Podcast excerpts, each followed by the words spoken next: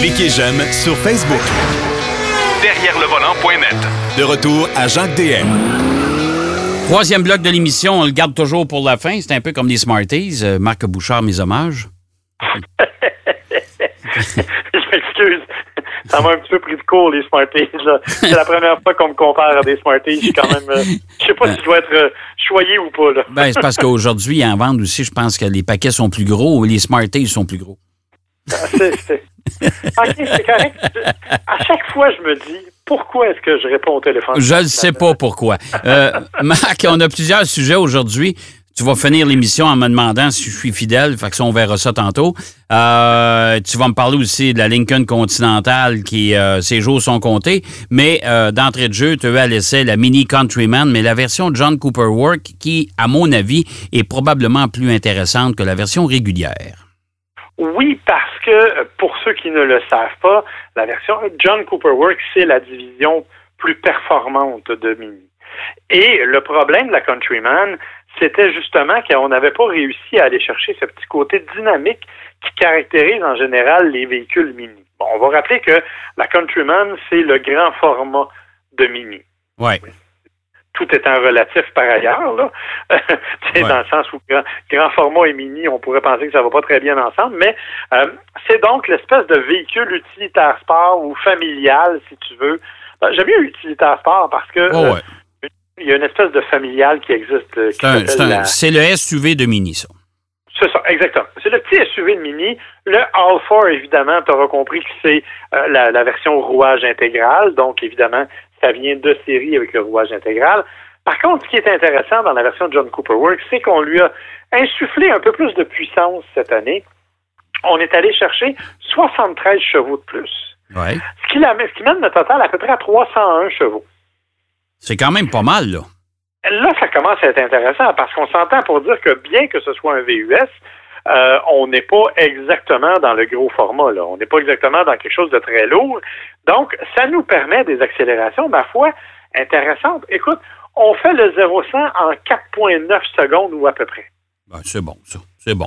C'est- vraiment intéressant parce que euh, on- si on compare à des, des véhicules comme des compacts traditionnels, tu sais, une Mazda 3, là, un 0-100, c'est dans les 6,5-7 secondes. là. Ouais. Tu sais, ouais.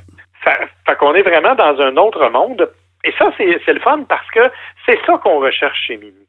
C'est pas nécessairement euh, la, la conduite un peu terne qu'on avait des, des versions ordinaires. C'est- On a envie de conduire ça comme un go-kart. Ouais. Tu le sais, t'en, as une petite Mini, toi t'en t'en as une d'époque, là, mais tu conduis quand même ça comme si tu avais 3000 chevaux. Là. Ah, oui, oui, oui, tout à fait. Tout à fait. ah, c'est agile à souhait, ça, c'est sûr. C'est exactement. C'est c'est- ça qu'on recherche, ce côté un peu amusant, un peu go-kart que que- que- qu'on retrouve pas dans beaucoup d'autres modèles. Bien sûr, ce que j'admire chez Mini, ce que j'ai toujours admiré, c'est le fait qu'ils ont été capables de conserver la personnalité assez unique du point de vue esthétique des véhicules. Alors Ouais. oui, quand on regarde une Mini, peu importe la- la- le- le modèle, on se retrouve avec un véhicule qui a des phares que l'on reconnaît à 2000, à 2000 de distance, euh, les fameux phares ronds là, qui sont tout à fait distinctifs, Euh, le capot qui est un peu bombé, euh, le capot d'ailleurs qui s'ouvre comme une coquille et non pas, tu sais, souvent les capots, là, c'est vraiment juste comme une plaque de tôle que tu lèves sur le dessus. Dans le cas de Mini, c'est vraiment comme coupé à la hauteur des phares. Donc, tu as l'impression de couper la voiture en deux. Oh, Quand c'est les, les- le- c'est les ailes qui viennent avec. Là. Ouais. Exactement. Ouais. Donc, ça, c'est quand même intéressant parce que ça donne aussi une, une, allure différente à la voiture. Bien sûr, la partie arrière qui est tout à fait typique de Mini.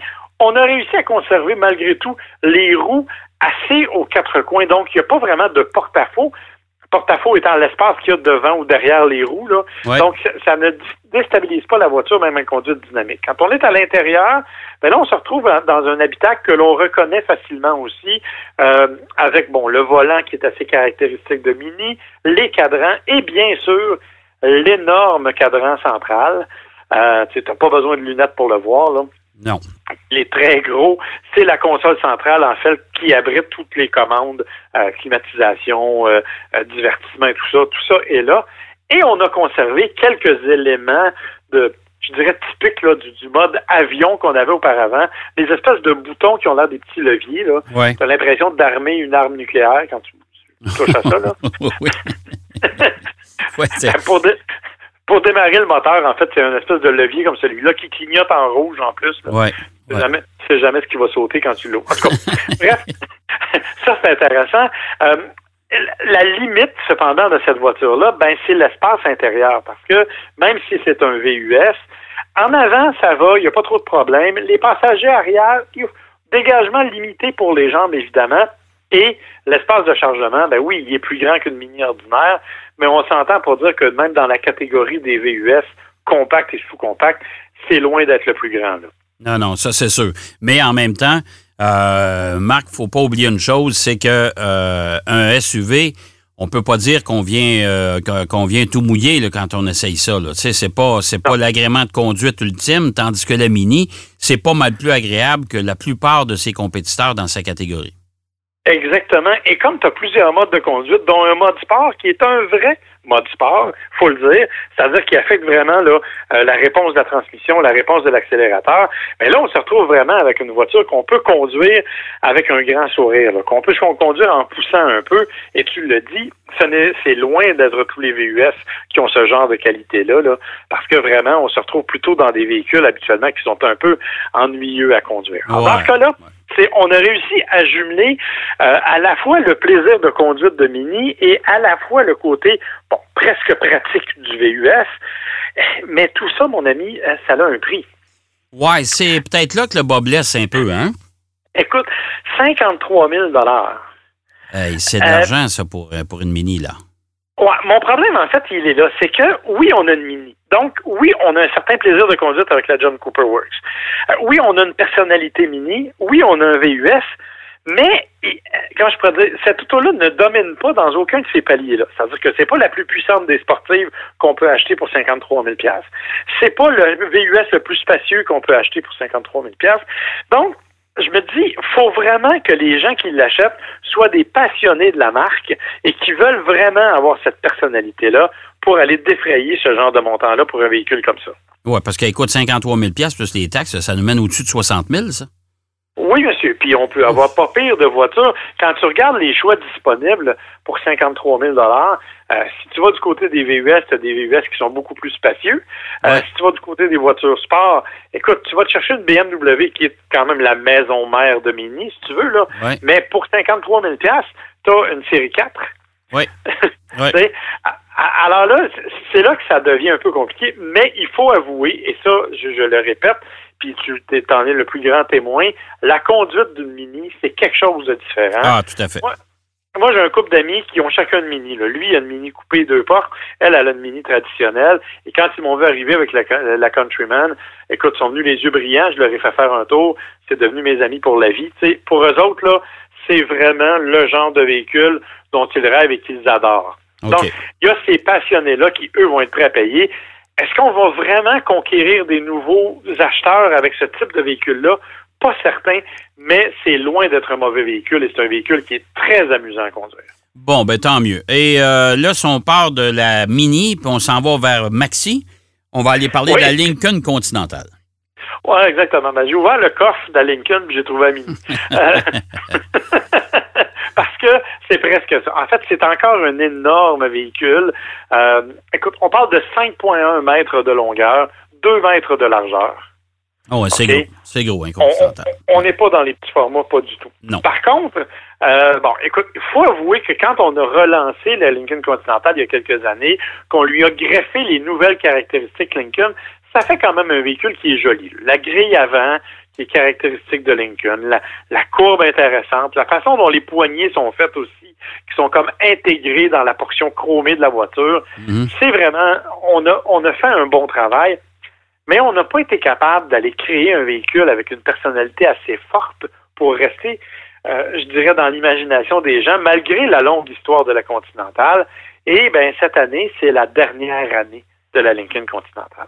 Oui, là, ils vont la retirer complètement du marché, ça va disparaître. Écoute, est-ce que c'est dans la foulée? Je comprends que la Continentale, euh, bon, les résultats escomptés euh, étaient pas au rendez-vous, mais en même temps, c'est pas dans la foulée, justement, que les gens achètent des camions des utilitaires? C'est clair que chez Ford, rappelle-toi qu'ils nous ont annoncé que Ford ne ferait plus de de berline à l'exception de la Mustang. Ben, du côté de Lincoln, on prend exactement le même chemin. Il n'y aura plus de voitures chez, chez Lincoln. Euh, donc, évidemment, la Continental est la dernière, si tu veux, à disparaître de, là-dedans dans cette, cette tendance-là. C'est un peu dommage parce que c'est un véhicule qui était quand même agréable à conduire. Écoute, t'as pas de frisson, là. Hein, on s'entend. C'est pas dans cette voiture-là que tu viens le plus essoufflé non plus en conduisant, là. Non, non, ben ça, ça c'est sûr, c'est, c'est pas le but de l'opération, non. C'est pas, pas une voiture à vocation sportive, mettons, tu sais. Non, mais malgré tout, c'est surprenant, hein? Moteur V6 2.7 turbo, euh, qui fait quand même le 0-100 en 5.5 secondes ou à peu près. Pour un véhicule de ce poids et de cette taille-là, c'est impressionnant. Euh, grâce à, à 335 chevaux, et à 380 livres pieds de couple. OK. Euh, c'est quand même un véhicule qui déménage. Mais tu le dis, c'est pas sa vocation. La vocation, c'est vraiment le côté très confortable et de ce point de vue-là, rien à redire.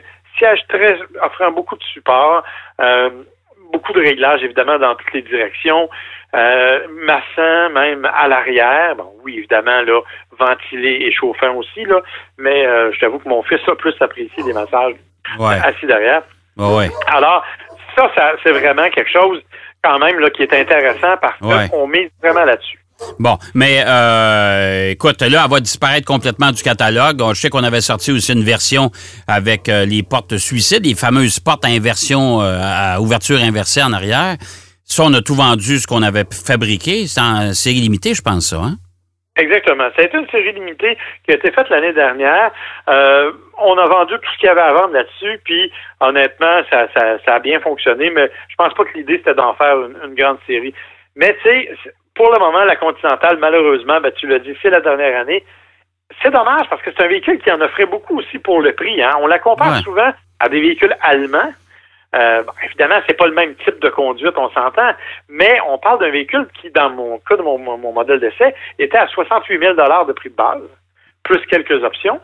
Euh, mais pour un véhicule qui en offre beaucoup, beaucoup, donc on est bien en deçà du prix des berlines allemandes de même taille. Euh, donc on en offrait pas mal pour ça. C'est triste un peu, c'est un nom qui disparaît. Moi, j'ai toujours un peu de misère à voir disparaître les noms de voitures qui ont été aussi marquants dans l'histoire. Alors, ça me fait toujours un peu. Ouais, mais ça, écoute, t'as pas besoin de pleurer. Euh, j'en ai parlé d'ailleurs euh, cette semaine euh, dans, dans une chronique dans une station de radio. Il y a une nouvelle camionnette qui, qui, qui est sur le point de d'arriver chez Ford dans la prochaine année, qui est encore plus petite que, la, que le Ranger et qui va porter un nom quand même mythique chez Ford, Maverick. Ouais, j'ai vu passer ça. J'ai vu la photo du haillon de la Maverick. Ouais, tu sais, ah. Mais ça, je suis pas sûr que c'est édifiant, par exemple. Maverick, là, j'aurais attendu avant de ramener ça, à moins que ceux qui s'en souviennent ne sont pas tout morts, là. ouais, non, c'est ça, exactement. T'as bien raison. Non, fait que, bon, écoute, il nous reste à peu près trois minutes. Euh, tu, veux me, tu veux me demander si je suis fidèle? Je vais te répondre par un gros oui avec ma femme, mais euh, c'est pas, pas de ma femme tu veux me parler, hein? Non, ta vie de couple m'intéresse pas tant que ça, finalement. Mais, en fait, la question, c'est que c'est un sondage que J.D. Power a lancé. Pour la deuxième année, il voulait savoir quel était le niveau de loyauté des acheteurs à l'égard de leur marque de véhicule. Et euh, ce qu'ils font, en fait, c'est bien simple à évaluer, c'est que quand tu revends, quand tu rachètes une deuxième voiture, est-ce que tu rachètes la même compagnie? Il y a des surprises là-dedans. En tout cas, moi, ça m'a étonné. Euh, Premièrement, du côté des voitures de luxe, la voiture, ben, la marque la plus euh, où les gens sont le plus fidèles, c'est Lexus, avec 48% Et c'est beaucoup, ça? Ben, en fait, tu vas voir que non. Et c'est ça ma surprise. Tu sais, c'est suivi de Mercedes qui est à 1,5% euh, Après ça, bon, tu as BMW, tu as euh, Porsche qui est là aussi, et euh, tu as Audi qui sont les top 5, si tu veux. Là. OK. Dans les derniers, parce que quand tu as des premiers, malheureusement, tu as des derniers. Hein? Oui. Alors, c'est Maserati, Infiniti et Jaguar qui sont les trois derniers. Jaguar avec à peine 20 OK. Sauf qu'il y a des affaires qui s'expliquent. Bien sûr, la fiabilité, c'en est un facteur. Ouais. Et on le constate, Lexus, c'est probablement la marque la plus fiable, Jaguar, probablement la moins fiable. Ouais. Euh, donc, c'est normal que la fiabilité joue. L'autre élément, c'est la variété des modèles. Tu sais, chez Jaguar, tu peux pas tellement vieillir avec la marque. Non. Parce que tu n'as pas une assez grande gamme de modèles. Mais la surprise, elle provient du côté des voitures de monsieur, madame, tout le monde. Parce que la marque la plus, où les gens sont le plus fidèles, c'est Subaru, avec 60% Eh boy, OK. Ça, ça m'a vraiment jeté par terre parce que, et, la deuxième, c'est Toyota avec 60,3 Ouais. Alors, encore une fois, c'est étonnant. Toyota, je te l'ai dit, fiabilité, ça va, il n'y a pas de problème. Mais Subaru, c'est pas une marque qui est reconnue pour sa grande fiabilité. Ça va pas mal, ils n'ont pas de problème, mais c'est pas sa principale caractéristique. C'est pas une marque qui a des modèles dans toutes les catégories non plus. Non, puis c'est pas c'est pas une marque qui, offre aussi des modèles qui sont particulièrement euh, comment je te dis séduisants là. Non. Alors tu vois, on se retrouve donc avec cette marque-là qui est vraiment là devant les autres. Et c'est suivi là, bon, Subaru, Toyota, Honda, Ram, Ford et Kia. Ce sont toutes des compagnies qui ont plus de 50% de loyauté. OK. ça veut dire qu'il y a plus qu'une personne sur deux qui, va, qui a acheté ces voitures-là qui va s'en racheter une autre la prochaine fois. Et qui finit dernier? Fiat. Ouais, ça. Avec 10% Ah, ben, eux autres, c'est effrayant, là. Ouais, ben, un, la fiabilité n'est pas là. d'autre part, c'est que tu as une Fiat 500. Je veux dire, à partir du moment où tu as un bébé, ouais. tu, oublies ta Fiat 500, là, tu peux plus aller dans, dans, dans Non, non, c'est ça. Ils sont, très limités. Ben, il y a la, la, la, la Fiat 500X. Ah, la 500L puis la 500X. là, euh, ils en ont vendu au Canada. Genre. ouais, c'est ça. Mais, il y a quand même dans les, dans les derniers, là, Buick, Mitsubishi, Mini, Dodge et Chrysler qui sont euh, entre 15 et 25 de, de rappel. Euh, je pense qu'il va y avoir des leçons à prendre, même si, encore une fois, ben, Dodge, ça s'explique qu'ils n'ont pas de modèle, Chrysler, même chose. Euh, mais Mitsubishi, ben là, il va falloir qu'ils se bougent un petit peu. Oui, tout à fait. Hey, merci, mon cher Marc. Ça me fait plaisir, mon cher. Merci, puis on se reparle la semaine prochaine. Avec plaisir, okay, bye bye. Marc Bouchard qui nous parlait de, statistiques sur la fidélité envers votre marque de voiture. C'est assez particulier hein, parce qu'on a vu. Euh, il y a des chiffres qui sont étonnants là-dedans. Je vous souhaite bien sûr une belle semaine. C'est déjà tout en ce qui nous concerne. Soyez prudents. Bonnes vacances si vous si c'est le cas pour vous. Euh, pour les autres, ben euh, essayez de profiter quand même du beau temps parce qu'on a un super de bel été et surtout protégez-vous parce que la pandémie n'est toujours pas terminée. Allez, bonne route. Soyez prudents. Bye bye. Derrière le volant.